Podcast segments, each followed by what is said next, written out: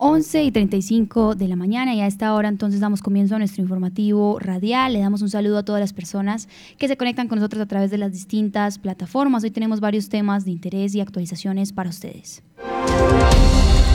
11 Caldas y Deportivo Pereira, el clásico 219 llega hoy cargado de motivos en este partido que va a haber a las 8 y 20 de la noche en la ciudad de Manizales. Denuncié y hoy no soy una más en el listado de feminicidios, dijo víctima que narra su historia sobre violencia intrafamiliar. Comienza mañana ya la exposición número 18, la exposición nacional de orquídeas de Manizales. Hoy al parecer se está llevando a cabo todo el tema del juzgamiento de las orquídeas y este fin de semana van a poder disfrutar de este evento que lleva varias eh, temporadas haciéndose varias ediciones aquí en la ciudad de Manizales.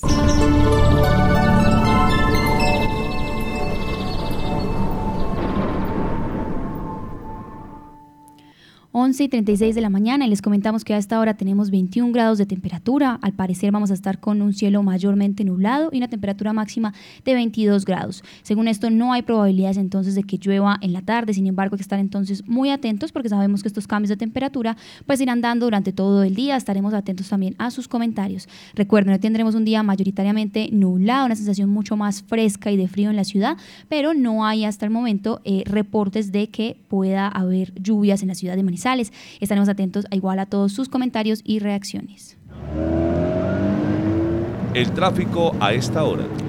El tráfico a esta hora comenzaremos por la avenida Kevin Ángel. Les comentamos que la avenida Kevin Ángel desde la glorieta San Rafael se encuentra despejada en ambos carriles, únicamente dos cuadras de tráfico lento en los semáforos de la nueva EPS. Sin embargo, ya por el sector de Mall Plaza se encuentra despejada en ambos carriles este sector de la avenida y asimismo la entrada a los barrios de Bengala, Ciudadela del Norte también como Solferino eh, y también San Cayetano. Les comentamos que por los cedros también se encuentra despejada el acceso de las personas que vienen de Neira, al municipio del área metropolitana y asimismo les comentamos que entonces la obra de los cedros se encuentra libre en términos de movilidad y después, llegando a la Universidad Autónoma de Manizales, también el acceso al centro de la ciudad.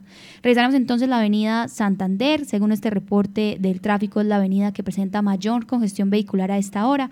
Por el sector de la Camelia, en dirección al cable, el carril se encuentra despejado, sin embargo, en dirección hacia Milán, les comentamos que hay una cuadra de tráfico lento y una cuadra de tráfico completamente detenido. Asimismo, continuamos entonces por el sector de Cable Plaza. Les comentamos que desde una cuadra antes del centro comercial Cable Plaza, pasando por la Universidad Católica, pasando por el Multicentro Estrella, en ambos, eh, en ambos carriles de esta zona de la avenida y asimismo llegando también eh, casi al sector del Triángulo y pasando hasta el Hospital Infantil, presentamos entonces que la Avenida Santander tiene hasta dos cuadras después del Hospital Infantil tráfico lento y las zonas de tráfico detenido con mayor congestión vehicular se están presentando en el sector del cable y asimismo por el sector del Triángulo. Sin embargo, casi toda la Avenida Santander presenta en estos momentos tráfico lento en ambos carriles, únicamente ya al final de la avenida como tal por el Hotel Carretero es que se normaliza en términos de movilidad la Avenida Santander. Estaremos entonces muy atentos también a este reporte que les estamos comentando aquí. También revisaremos entonces lo que es la avenida paralela y les comentamos que a partir del Estadio Palo Grande, la avenida paralela se encuentra despejada en ambos carriles y pasando por los Cuyos Rabasco y, y el Rosario también de Manizales, les comentamos que se encuentran dos cuadras de tráfico lento, sin embargo, al parecer hay flujo vehicular continuo. También pasando por el sector de Confa de la 50 y por el Hospital Universitario de Caldas, les comentamos a las personas que nos escuchan a esta hora que hay tráfico lento en dos cuadras en ambos carriles en este sector. Sin embargo, ya después del Hospital Universitario de Caldas, el tráfico se regula en la avenida paralela, asimismo el acceso al centro histórico de la ciudad. Continuamos por la avenida Alberto Mendoza, que esta mañana presentaba trancones hasta la llegada a Expoferias. A esta hora les comentamos que se encuentra completamente despejada la vía en términos de movilidad para las personas que se dirigen a Expoferias o que por el contrario de Expoferias se dirigen hacia la Camelia o hacia el Batallón. Eh, también y eh, les comentamos también esta nueva actualización y es que al frente del bosque popular, en, en, dirección al acceso al bosque popular, hay una cuadra de tráfico lento. Y asimismo al frente de la clínica San Marcel, dos cuadras en ambos carriles de tráfico lento también para el ingreso también al barrio La Enea. Revisaremos entonces también lo que es la vía panamericana y les comentamos a las personas que nos escuchan que tenemos entonces aquí también las personas que de pronto desde Lusitania nos, nos sintonizan o incluso desde el barrio La Florida de Villa María. Les comentamos que el acceso a, la entrada con la vía panamericana se encuentra despejada a esta hora. Asimismo, por toda la vía Panamericana se encuentra despejada solamente hasta el ingreso con el puente del municipio del área metropolitana de Villa María. Aquí ya en el acceso a Villa María presentamos dos cuadras de tráfico lento y una cuadra de tráfico completamente detenido para las personas que se están dirigiendo hacia Villa María por la vía panamericana o quienes por la vía panamericana van rumbo a la terminal de transporte. Sin embargo, después de este acceso con... Eh, Después de este acceso a Villa María, les comentamos que ya la vía hacia los cámbulos y la terminal de transportes se normaliza en términos de movilidad en ambos carriles. Asimismo, ya después de la terminal de transportes en dirección hacia Camilo Torres, solamente la vía panamericana presenta una cuadra de tráfico lento y ya después se normaliza en términos de movilidad completamente despejada en los dos carriles. Ya como tal, en el, en el acceso, en la parte interna de Villa María, les comentamos que hay varios eh, momentos en los que nos reportan un flujo vehicular pesado y con varios trancones. Y es que desde la floresta se presentan varias cuadras de trancón y por la pradera también varias cuadras de tráfico completamente detenido y toda la calle sexta del parque principal y parque central de Villa María se encuentra con trancones en términos de movilidad. Asimismo también entonces el acceso, nuevamente les recordamos, por la vía panamericana que comunica a este municipio también del área metropolitana. Estas son las actualizaciones que tenemos para ustedes a esta hora aquí en términos del el tráfico en términos de tráfico de la ciudad y también todas las actualizaciones en movilidad. Estaremos atentos a sus comentarios, a todo lo que vaya surgiendo con ustedes y nos vamos a un corte de comerciales, pero ya volvemos con toda la información que tenemos aquí en La Patria Radio en este mediodía, este jueves, que al parecer va a estar más fresco, un poco más frío, pero recuerden, no tenemos probabilidades de lluvia según nuestro reporte.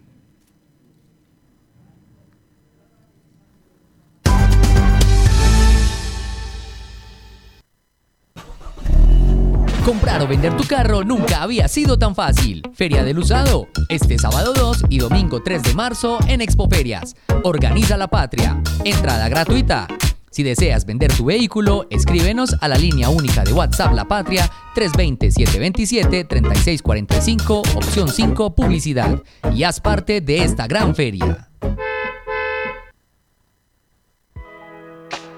Cotraman, una empresa al servicio del Oriente de Caldas. Viaje siempre con nosotros a Manzanares, Samaná, Bolivia, Pensilvania, Marquetalia, Marulanda y La Dorada. Informes al 312-260-0698. Recoge del piso lo que tu perro hizo.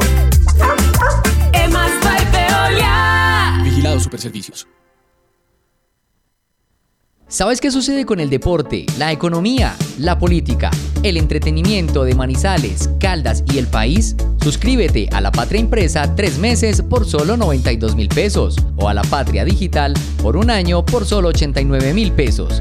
Y entérate de todo lo que pasa dentro y fuera de tu ciudad con La Patria, el periódico de casa.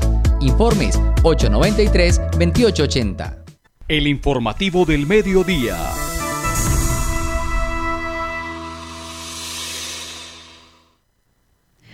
11 y 44 de la mañana y a esta hora entonces también vamos a iniciar, como les veníamos diciendo, después del tráfico y el clima, con todas nuestras noticias de actualización aquí para todos ustedes en La Patria Radio. Los deportes. 11 y 44 de la mañana le damos la bienvenida a nuestro editor de noticias deportivas, Osvaldo Hernández. Osvaldo, hoy hemos comentado varias veces el tema del partido del Once Caldas. Nuevamente bienvenido al informativo. Acá lo están viendo en nuestras plataformas, distintas plataformas eh, conectadas las personas, los oyentes, también muy dispuestos a escuchar todo el tema del Once Caldas. Directora, ¿cómo le va?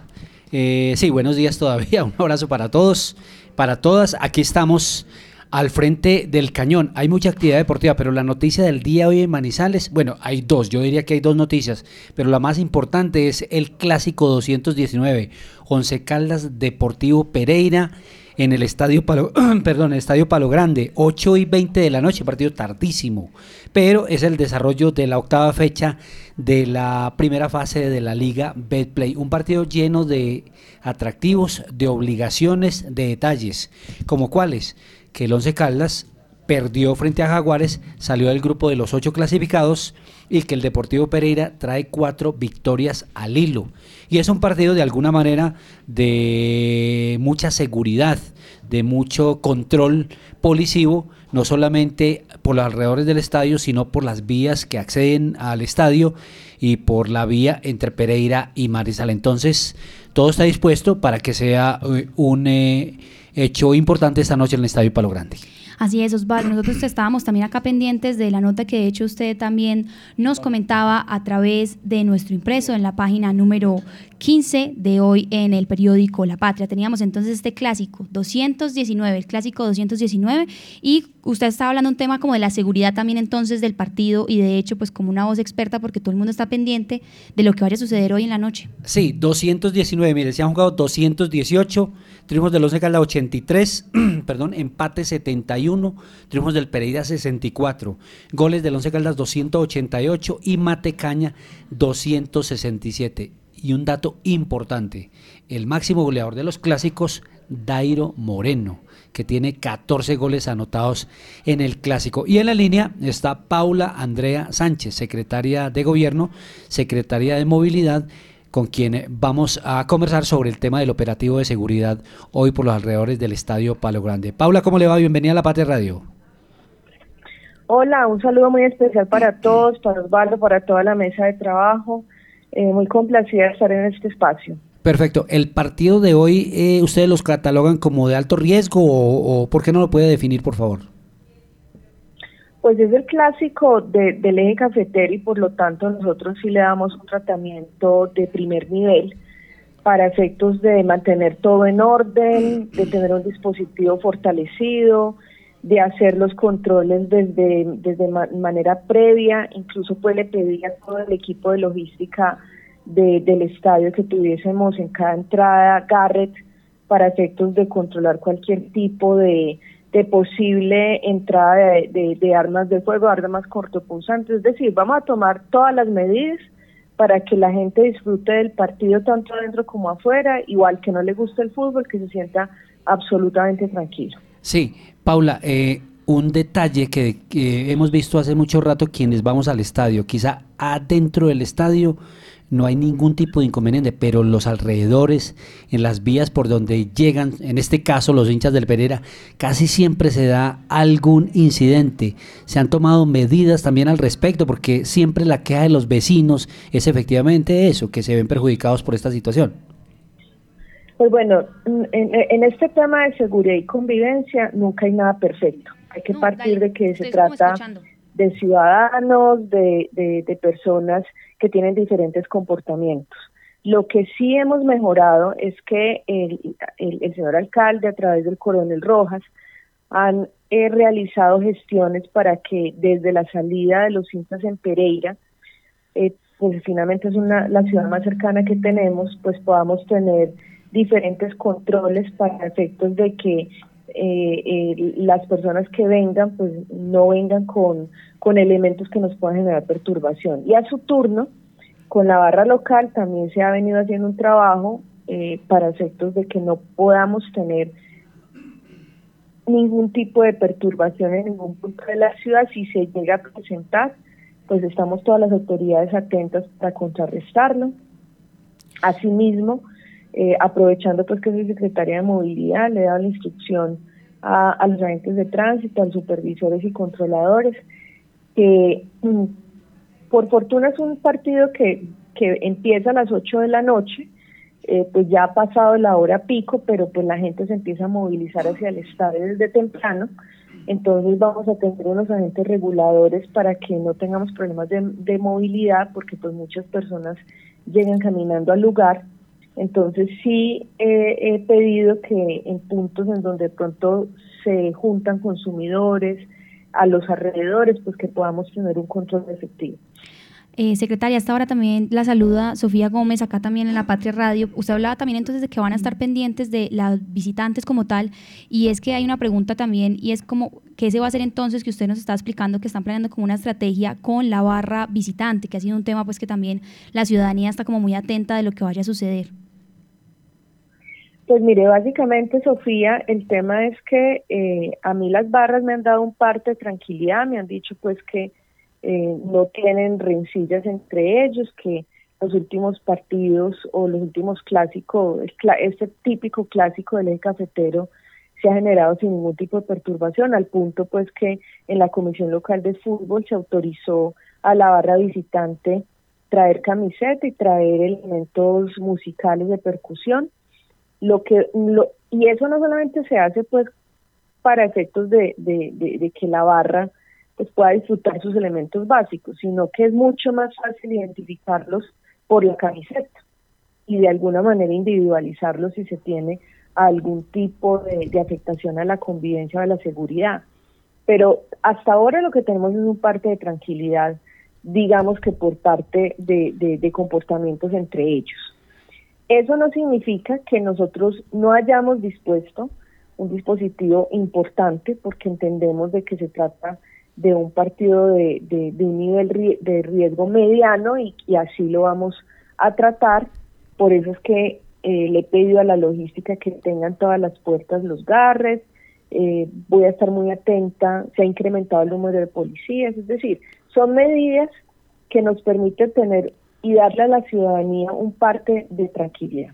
Sí, secretaria, mire, eh, usted toca, acaba de tocar un tema eh, que creo que es importante porque la comunidad se ha quejado mucho, y es que en este tipo de partidos, por la noche, cuando hay una coyuntura eh, a la entrada, eh, no se abren todas las puertas y a la gente, incluso 25, 30 minutos después de haber empezado el partido, la gente todavía está haciendo fila para entrar al estadio. Esa es una decisión que aquí a simple vista parece del Once Caldas, pero yo no sé usted qué tanto, si eso se ha hablado en la comisión de fútbol para de alguna manera proteger también al espectador que está comprando una boleta y garantizarle que pueda entrar tranquilamente al espectáculo. En el primer partido, sea, antes del anterior, sí se pusieron unas filas eh, porque no se, no se tenía con, con la empresa de, de, boletería un, un, se tenía el esquema que venían trabajando y ese esquema pues evidentemente no funcionó. Para el segundo partido adoptamos en la Comisión Local de Fútbol unas medidas, por ejemplo, habilitar más, más puntos de venta, eh, colocar eh, las, las eh, hacia, hacia las zonas sur del estadio, empezar a, tener más bien esos puntos de venta allí para efectos de que sobre la avenida paralela, puerta 18 y, y, colindantes, pues no tuviéramos esos, esos espectadores ahí durante tanto tiempo y que se perdieran el espectáculo en los primeros minutos del partido. Entonces, lo, lo vamos a, tener el mismo esquema que nos funcionó en el anterior partido, vamos a repetirlo en esto. Eh, yo pedí mayor eh, activación de toda la parte logística de boletería para que tengan una actitud mucho más proactiva, porque finalmente nosotros desde la Secretaría del Interior tenemos también que velar por los derechos del espectador. Y en ese sentido usted tiene toda la razón, o sea, tenemos que siempre procurar que la persona pues no tenga que sufrir esa cantidad de, de, trabas y que pueda disfrutar el espectáculo desde el primer minuto y que pueda ingresar y salir del estadio sin ningún problema. A su turno identificamos en algunos en algunas puertas que, que eh, siempre velar que no tengan candado porque en algún momento en que haya una necesidad de evacuación eh, pues eso no puede ocurrir porque necesitamos siempre velar por la vida y la integridad de las personas tanto ahora como dentro del estadio. Entonces, digamos que pequeños detalles que se fueron, que, entre que los visualicé en el primer partido, se corrigieron en el segundo, aunque usted entenderá que esto pues es susceptible de mejora todo el tiempo. Esperemos que hoy nos funcionen muy bien todas las medidas logísticas de seguridad y convivencia. Si se llega a presentar algún tipo de novedad, que tengamos la capacidad de reacción casi que inmediata y lo que no, pues mejorarlo para el siguiente partido. Secretaria, un abrazo, muchas gracias. Así un abrazo. Así es, secretaria, muchas gracias. Osvaldo, aquí estamos entonces con más información. Cuéntenos un poco entonces de esta nómina de hoy, también los titulares y el desarrollo de esta noticia. Sí, mire, reiteramos, 8 y 20 de la noche, Estadio Palo Grande, árbitros Johnny Nestroza del Chocó, eh, Víctor Wilches de Boyacá y Camilo Portela de Cundinamarca. 11 Caldas debe ir con James Aguirre, Mauricio Castaño, Sergio Palacio, Heider Riquet, Juan David, Juan David Cuesta, Iván Rojas, Mateo García, Billy Arce, Alejandro García, David Lemos y Dairo Moreno. Los 11 del 11. Y los del Pereira Salvador Ichazo, Jordi Monroy, Santiago Aguilar, eh, Jan Pestaña, Jason Suárez, Juan David Ríos, este es de Supía, eh, Ewil Murillo, Alejandro Piedraíta, Faber Gil, Jesús Cabrera, también pasó por acá por el Once Caldas, y Carlos Darwin Quintero, una de las viejas glorias de este equipo Matecaña. Reiteramos que llega hoy con cuatro victorias al hilo y el Once Caldas perdió con Jaguares y salió del grupo de los ocho clasificados. Así es, Osvaldo, estaremos atentos a cómo le va al Once Caldas. Mañana esperamos entonces abrir programa con buenas noticias o al menos también en términos de seguridad, pues que la ciudadanía pueda disfrutar de este clásico que están esperando. Muchas gracias por esta información. Un abrazo para todos. Y entonces también nos vamos con actualizaciones que tenemos para ustedes por temas de clickenlapatria.com. Clic en. 11 y 56 de la mañana y a esta hora entonces saludamos a nuestro periodista David Muñoz. David, cuéntenos porque usted nos trae actualizaciones. Eh, antes de pasar a saludar también antes a nuestros compañeros en la mesa, a nuestros editores que también nos están escuchando. Así es, Sofía, ¿qué tal? Saludo cordial. Sofía, buenos días para ti, para todos los oyentes. Vamos entonces con un clic más corto el día de hoy para no quitarle tiempo a nuestros compañeros. Le cuento, por ejemplo, que en Manizales está la rectora de la Universidad Nacional, quien presenta un balance de sus seis años en la institución. Dolly Montoya, rectora de la Universidad Nacional de Colombia, presenta este jueves en la capital de, de Caldas un balance de sus seis años en la institución. Hay que decirle a todos los oyentes que ella terminará su periodo su segundo periodo en marzo próximo. Ya destacó, por ejemplo, de la sede Manizales su innovación y que es la sede que no les da dolores de cabeza. Dolly Montoya también estará en la Asamblea de Caldas haciendo un balance sobre la inversión desarrollada con la estampilla Pro Universidades. Pueden ingresar ya mismo a lapatria.com y conocer más sobre este hecho en noticias internacionales, le cuento que Dani Alves, el exjugador brasilero de fútbol, fue condenado hoy a cuatro años y medio de cárcel por violar a una joven en Barcelona, España. Esto eh, se cumplió en la audiencia de Barcelona. En la sentencia notificada hoy en la sección 21 de la audiencia de Barcelona, se condenó por el delito de agresión sexual a Dani Alves, eh, que ya lleva poco más de año eh, poco más de un año en prisión preventiva, está condenado entonces a cuatro años y medio de cárcel, cinco de libertad vigilada y nueve de alejamiento de la víctima a la que deberá indemnizar con 150 mil euros, Sofía. Y vamos a cerrar este clic en lapatria.com, primero invitándolos a que conozcan un resumen de la selección Colombia de fútbol femenina que debutó anoche con goleada en la Copa de Oro de la CONCACAF. También los 11 datos a propósito del clásico 11 Caldas Deportivo Pereira. Y Manizales se llena de orquídeas durante tres días, eh, desde mañana hasta el domingo, con la exposición nacional de orquídeas. Para que ingresen ya mismo, Sofía, a lapatria.com y se agenden con la programación. Así es, David. Tenemos entonces esta versión, ya esta edición número 18 de la feria y la exposición también de orquídeas aquí en la ciudad de Manizales, esta exposición nacional. Allí está nuestra periodista en terreno, allá en estos lugares, conversando con quienes están ya evaluando las orquídeas para eh, determinar quiénes van a ser las ganadoras este año. Tenemos a Laura Henao allí en este recinto del pensamiento y quien nos trae información de primera sobre esta eh, de liberación de las orquídeas, esto que va a comenzar este viernes, mañana, sábado y domingo para que asistan con sus familias o para que se animen a conocer estas orquídeas que hay para ustedes. Sofía, muy buenos días a usted y a todos los oyentes que nos acompañan a esta hora en el informativo del mediodía de la Patria Radio.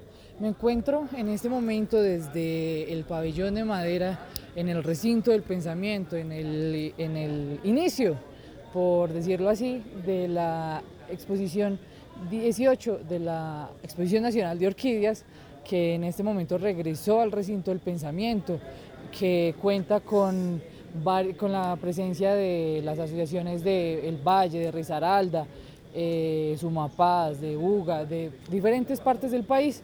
Y eh, en este momento nos encontramos con David Mansur, profesor de la Universidad de Caldas, eh, y hace parte de, los jurados de esta edición de la Exposición Nacional.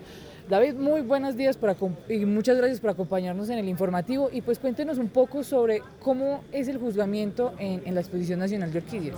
Bueno, Laura, esto eh, tiene una connotación, esto es un- una profesión muy meticulosa porque nosotros llevamos 20, 30 años y a través de este tiempo hemos venido registrando especies colombianas que van saliendo y a pesar de que llevamos tanto tiempo y orquídeas son 40, 50 mil, siguen apareciendo nuevas propuestas en la naturaleza, nuevos híbridos, nuevas especies, nuevas variedades y entonces eso nos mantiene motivados a través del tiempo para seguir hasta que la muerte nos separe con este hobby. ¿Y cómo? Así es, ahí escuchábamos, tenemos eh, esta información que vamos a estar entonces ampliando con ustedes mañana también en nuestro informativo, con esta presencia de Laura que está ya conversando y tuvimos aquí como un corte en nuestra comunicación con ella, pero eh, entonces David, hasta ahora también saludamos 12 y un minuto, saludamos entonces a nuestra editora de opinión, Marta Gómez. Marta, ¿cómo la recibe este jueves? Al parecer también frío aquí en La Patria Radio. Sofía, muy buenos días eh, para eh, David, para um, todos los oyentes. Eh, pues si me recibe este jueves, Sofía, más con el ánimo de advertirle a las personas que nos puedan escuchar y que están sobre todo en Bogotá y en otras ciudades para que no incurran en alteraciones del orden público porque finalmente pues terminó ya la primera ronda de votación de la Corte Suprema de Justicia para elegir fiscal general eh, de Colombia. No hubo eh, acuerdo, no hubo votación mayoritaria y por lo tanto pues eh, todavía se sigue sin elegir a quién será eh, la fiscal, eh, la nueva fiscal. El- la invitación es a que esto se tome muy tranquilamente porque pues tanto la Corte como el- el- las entidades que están comprometidas en el tema deben tomarse su tiempo, no hay que presionarla eh, y mucho menos pues incurrir en actos de alteración del orden público, sobre todo en Bogotá, donde hay fuertes medidas de seguridad en este momento. Así es, Marta. Estamos también entonces siguiendo con esta información eh, pues nacional que sabemos despierta también mucho interés en la ciudadanía. Saludamos también a nuestro editor de noticias, Fernando Alonso Ramírez. Fernando, bienvenido acá al informativo. ¿Cómo lo recibe ya este jueves eh, de la semana lleno de trabajo y también de al parecer frío?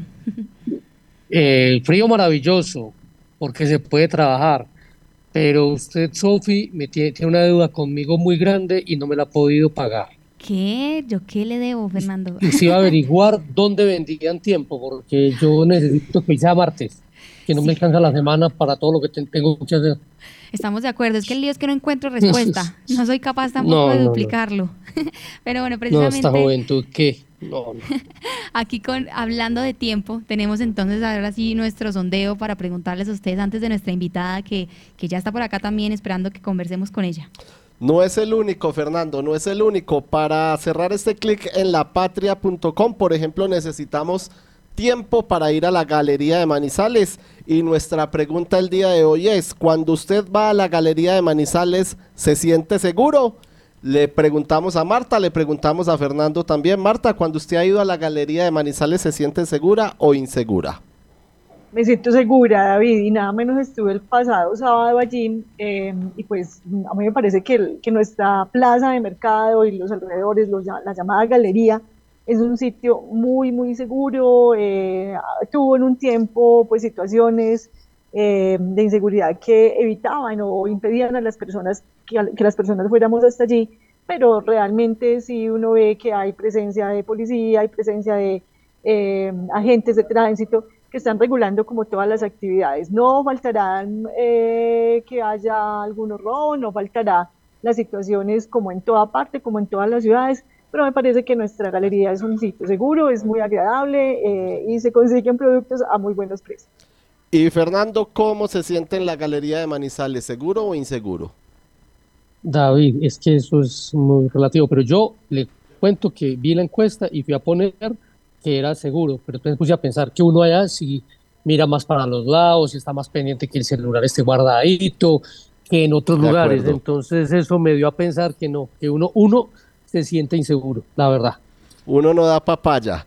El 65.96% dice que no se siente seguro, mientras que el 34.04% dice que sí se siente seguro. Sofía, muchas gracias. Comprar o vender tu carro nunca había sido tan fácil. Feria del Usado, este sábado 2 y domingo 3 de marzo en Expoferias. Organiza la patria. Entrada gratuita. Si deseas vender tu vehículo, escríbenos a la línea única de WhatsApp La Patria 320-727-3645, opción 5, publicidad. Y haz parte de esta gran feria. Cotraman, una empresa al servicio del Oriente de Caldas. Viaje siempre con nosotros a Manzanares, Samaná, Bolivia, Pensilvania, Marquetalia, Marulanda y La Dorada. Informes al 312-260-0698. Con la plata de tu factura, hacemos mucho más que recoger basura. Hemos Veolia. Vigilado Superservicios. ¿Sabes qué sucede con el deporte, la economía, la política, el entretenimiento de Manizales, Caldas y el país? Suscríbete a La Patria Impresa tres meses por solo 92 mil pesos o a La Patria Digital por un año por solo 89 mil pesos. Y entérate de todo lo que pasa dentro y fuera de tu ciudad con La Patria, el periódico de casa. Informes 893-2880. El informativo del mediodía de la Patria Radio. La voz del día. 12 y 6 minutos en este jueves 22 de febrero. Aquí ya tenemos a nuestra invitada especial. Hoy tenemos a la secretaria de Medio Ambiente, Jessica Quiroz. Jessica, bienvenida al informativo del Mediodía de la Patria Radio. Gracias por querer conversar con nosotros. Hola, muchas gracias, gracias por la invitación y bueno, nosotros siempre dispuestos a hablar de temas tan importantes y que me gustan tanto. Así es, Jessica, tenemos muchas preguntas, la verdad, para hacerle, porque son varios los temas que la ciudadanía misma nos ha traído aquí al periódico, nos ha comunicado y pues que usted incluso nos ha dado respuesta de esto, pero eh, para comenzar un poco más como de contexto, usted pues llega nuevamente, o sea, llega a esta secretaría y arranca entonces este periodo, ¿qué se va a poder esperar eh, en este cargo y usted cómo está viendo entonces la, la ciudad, cómo la recibe en términos de medio ambiente? Bueno, nosotros tenemos una información base con la que se puede empezar a trabajar, pero digamos que lo, lo, más importante es tener claro cuáles son los objetivos, cuáles son esos indicadores a los que queremos llegar, cuáles son esos planes de acción con los que vamos a trabajar, porque eso es algo que nosotros no, no tenemos. Y eh, ya con base a eso, bueno, ya definimos para dónde vamos, qué, qué es lo que esperamos obtener. Eh, algo muy importante y es que tenemos que cuidar nuestra, nuestro patrimonio natural. Eh, nosotros tenemos, por ejemplo, la red de ecoparques, tenemos que también hace parte pues, de esas áreas de interés ambiental y tenemos que cuidarlos. Si nosotros no los cuidamos, pasa lo que hoy estamos viendo y es que hay muchas zonas que ya están siendo eh, apropiadas por personas y pues que se nos está perdiendo también esa riqueza natural. Entonces ahí tenemos también un reto importante y es la recuperación de estas zonas.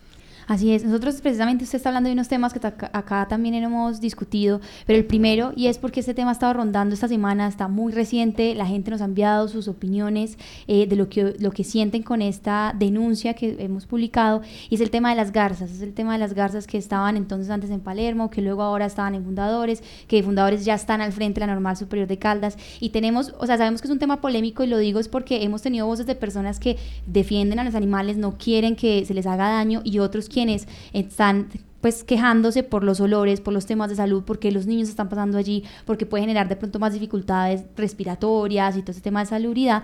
Y hay quienes entonces también están pensando qué se va a hacer, o sea, como cuál va a ser la respuesta. Aquí la hemos dado, pero pues teniéndola usted aquí presente, queremos que nos cuente qué se va a hacer entonces desde la Secretaría.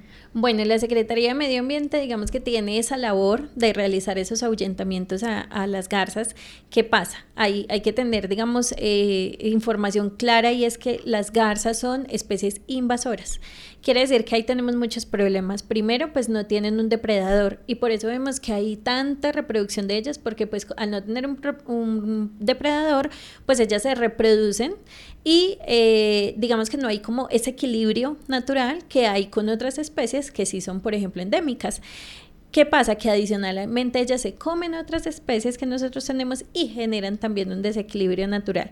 Eh, pero adicional a eso, ellas están, están situadas en zona urbana. Y entonces en la zona urbana generan situaciones eh, de esas mismas denuncias que hemos recibido también de las personas de temas de higiene, temas de salubridad, eh, temas, por ejemplo, de, de daños, porque ellos en, en, las heces de ellos tienen demasiada urea y eso también genera deterioro, por ejemplo, de los carros, eh, de las casas, de los techos, de los andenes. Entonces, en estas situaciones, pues es donde nosotros tenemos pues que tomar ese papel activo de, de ver cuáles estrategias nos pueden funcionar ¿Cuál es el objetivo como tal? Es llevarlas a zona rural en donde ahí ya se puedan eh, ubicar y pues que digamos no tengamos esos inconvenientes con las personas eh, respecto a esas mismas denuncias que nos llegan.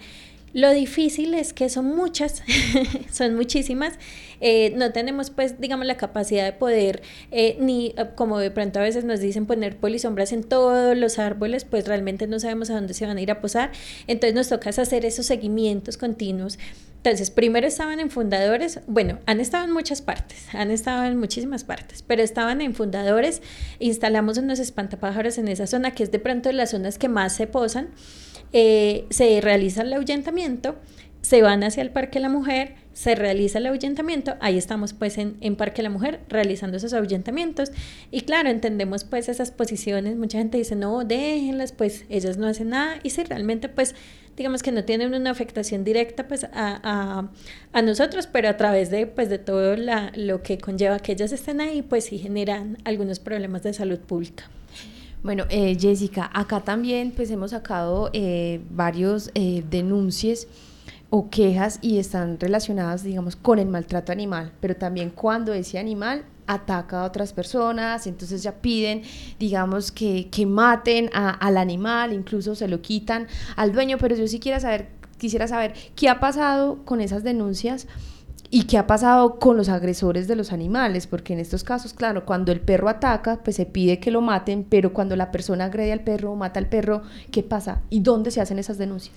Bueno, nosotros tenemos dos formas de hacer denuncias. Una es a través de la fiscalía y otra es a, a través de las inspecciones de policía. A través de la fiscalía son las denuncias que son graves o que, eh, como lo mismo lo dice la misma ley, menoscaba gravemente la salud del animal. Las denuncias que de pronto son más eh, o menos, menos graves, eh, que son eh, por inspección de policía, son por ejemplo, cuando tienen un animalito encerrado todo el día o lo tienen en un balcón o de pronto alguien claramente en un acto de intolerancia llegó y le dio una patada al perrito, pero digamos que más de la patada no pasó. Entonces esos casos se consideran leves a pesar de que siguen siendo maltrato animal y esos se, se, manejan por inspección de policía. Pero los graves, como por ejemplo donde lesionan un animal y le dejan una lesión grave o permanente, en donde los matan, en donde ocurren ya esas situaciones, pues por ejemplo, eh, asociadas a, disparos, a, a, puñaladas, a cosas que ya son pues realmente muy graves, van a fiscalía. ¿Qué pasa? Y pues que es algo que claramente mucha gente eh, dice, eso no sirve para nada, ¿para qué denunciamos si no pasa nada? Y a veces sí, uno entiende que los procesos por fiscalía son muy demorados. Nosotros hemos puesto denuncias eh, desde hace muchos años y en este momento ni siquiera nos han llamado de pronto a decir, venga, ¿qué fue lo que pasó?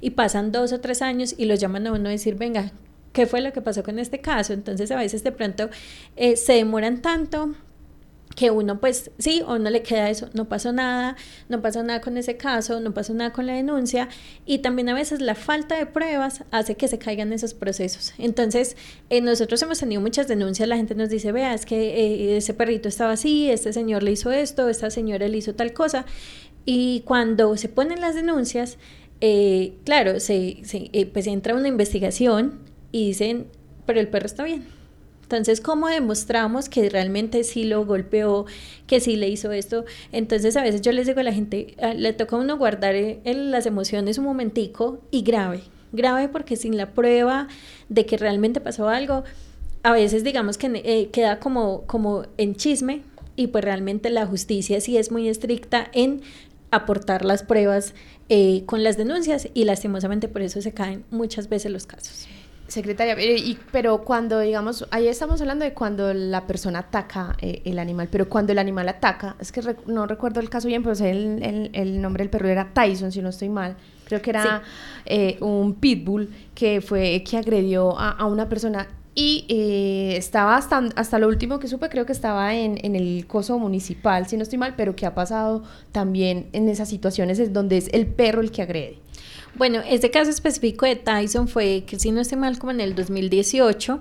Ese caso, bueno, él realmente no atacó a los estudiantes, sino que eh, los estudiantes empezaron, ah, bueno, fue en el colegio León de Grave.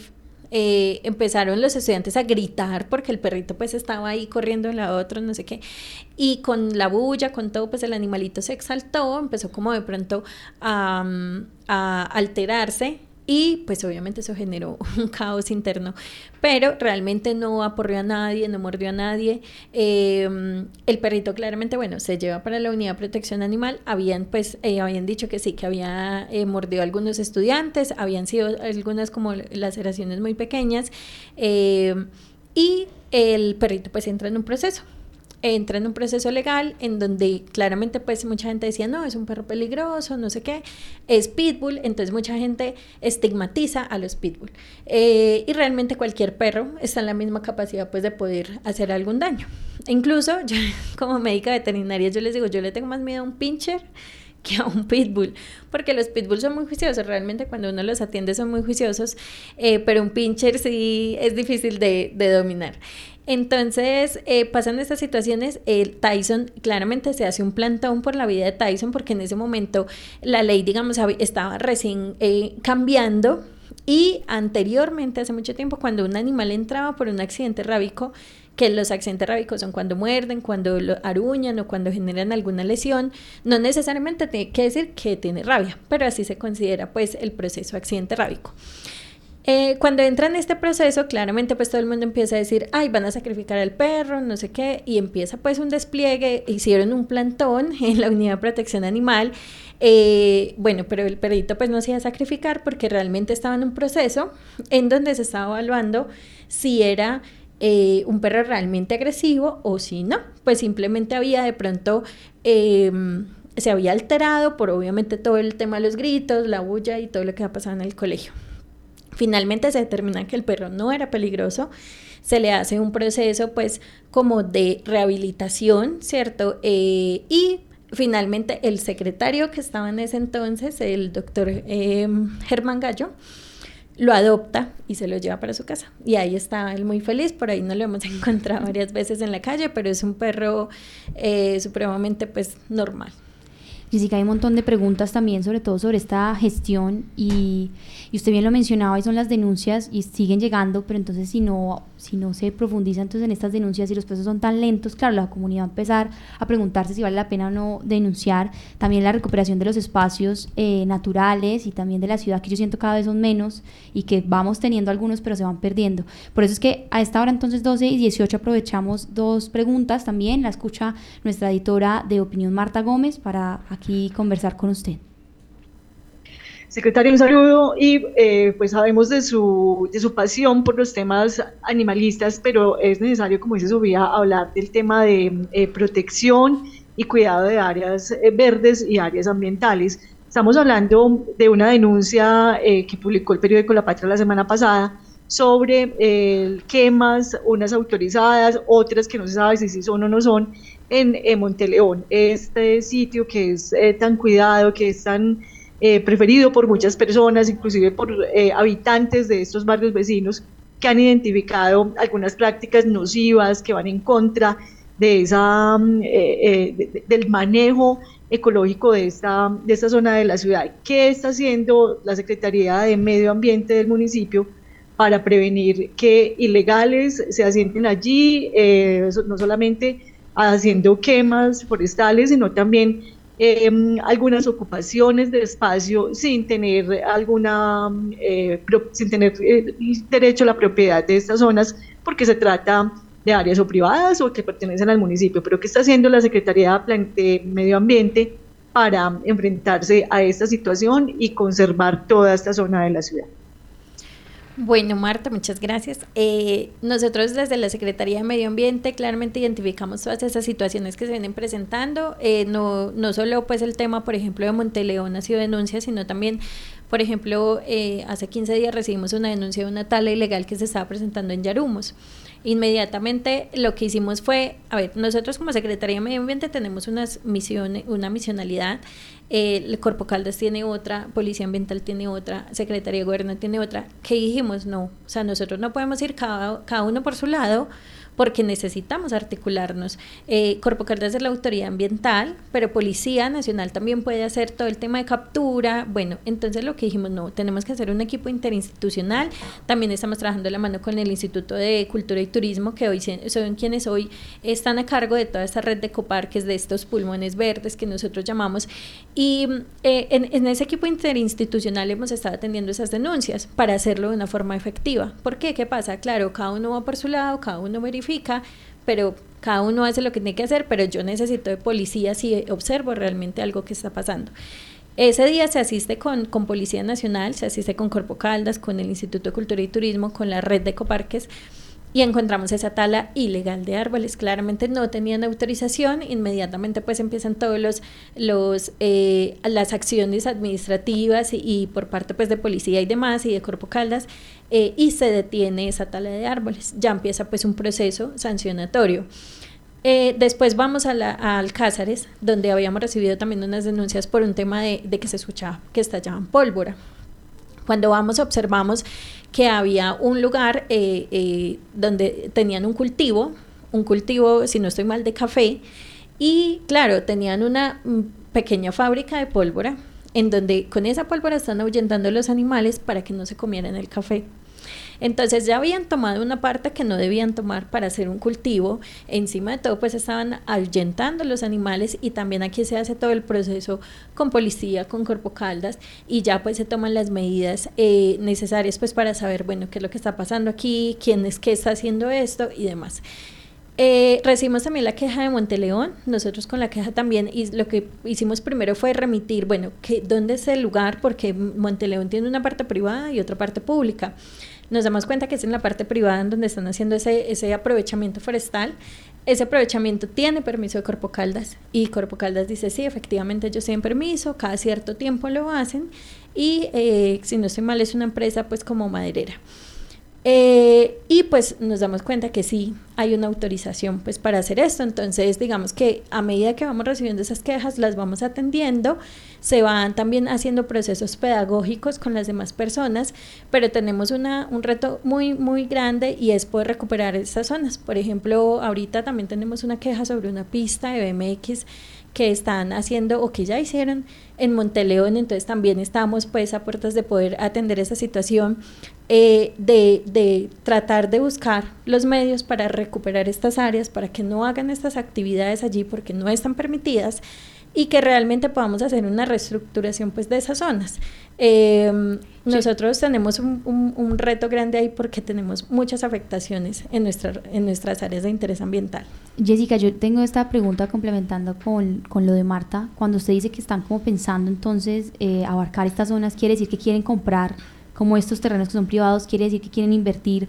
Eh, porque yo también a veces estaba pensando, y es que lo hemos conversado mucho acá en radio y por ejemplo es un tema distinto, no es reserva ni nada, pero por ejemplo el Bosque Popular es un éxito y el Bosque Popular es público y el Bosque Popular funciona porque se rescató como espacio para la ciudadanía. Monteleón también es un espacio a las que personas pueden asistir, pero se pierde fuerza y hay gente que ni siquiera conoce Monteleón. Los Yarumos ha perdido una fuerza durante todos los años. Yo cada año eh, yo voy y me encanta, pero yo me acuerdo de mi niñez y ya no es ni cerca de lo que era este lugar al que siempre uno iba porque sabía que allí estaba. Es decir, será percepción mía, pero yo siento que cuando esos espacios se planean eh, para que la ciudadana pueda ir de una manera pedagógica, que pueda asistir al medio ambiente, pero de una manera sana, pues respetuosa, genera también una protección del espacio. Entonces ustedes van a comprar terrenos, van a protegerlos, han pensado en hacer más senderos para las personas. Yo no sé si se pueda desde la Secretaría, porque sé que son varias, varios entes, pero es como esa participación eh, ya en objetivos concretos que sí se vayan a hacer con la ciudadanía. Pues lo primero es recuperar las zonas que ya son públicas. Eso es lo primero. Eh, lastimosamente sí se abandonó mucho, pues como está esta red. Eh, se hizo una franja amarilla, no sé si ustedes de pronto han visto que, que es, eh, digamos, una de las estrategias que se busca pues como para delimitar estas zonas y poder eh, digamos que la gente trata de respetar hasta dónde va el límite.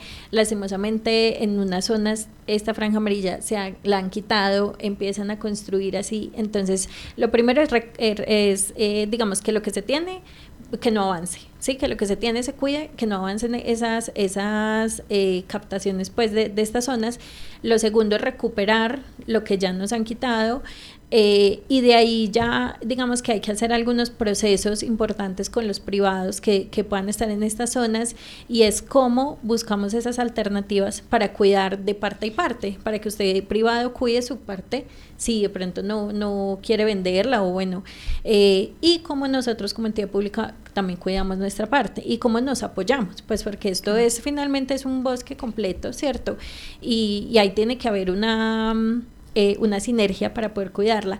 Entonces, eh, pero más importante ahí, y es lo que tú dices, y es esa educación que nosotros le estamos brindando a la gente. Desde la red de Copar que se ha hecho un importante esfuerzo para que la gente se eduque y conozca qué es lo que tiene, porque cuando uno conoce lo que tiene, uno sabe también cuidarlo, o también la gente empieza a decir, vean, tal parte está pasando esto, yo creo que están haciendo algo que no es debido, y ya eh, mediante esas alertas, pues también uno va tomando decisiones o toma cartas en el asunto, pero mm, importantísimo es, es la educación de la gente y a veces de pronto es, es lo más difícil, es, es, tratar de cambiar ese chip a la gente de que hay que cuidar estos espacios, de que son importantes para nuestra supervivencia. O sea, nosotros hoy lo vemos con este tema del cambio climático y, si nosotros no tenemos esas áreas, realmente es mucho más difícil que, que podamos, digamos, que adaptarnos a, este, a estas situaciones.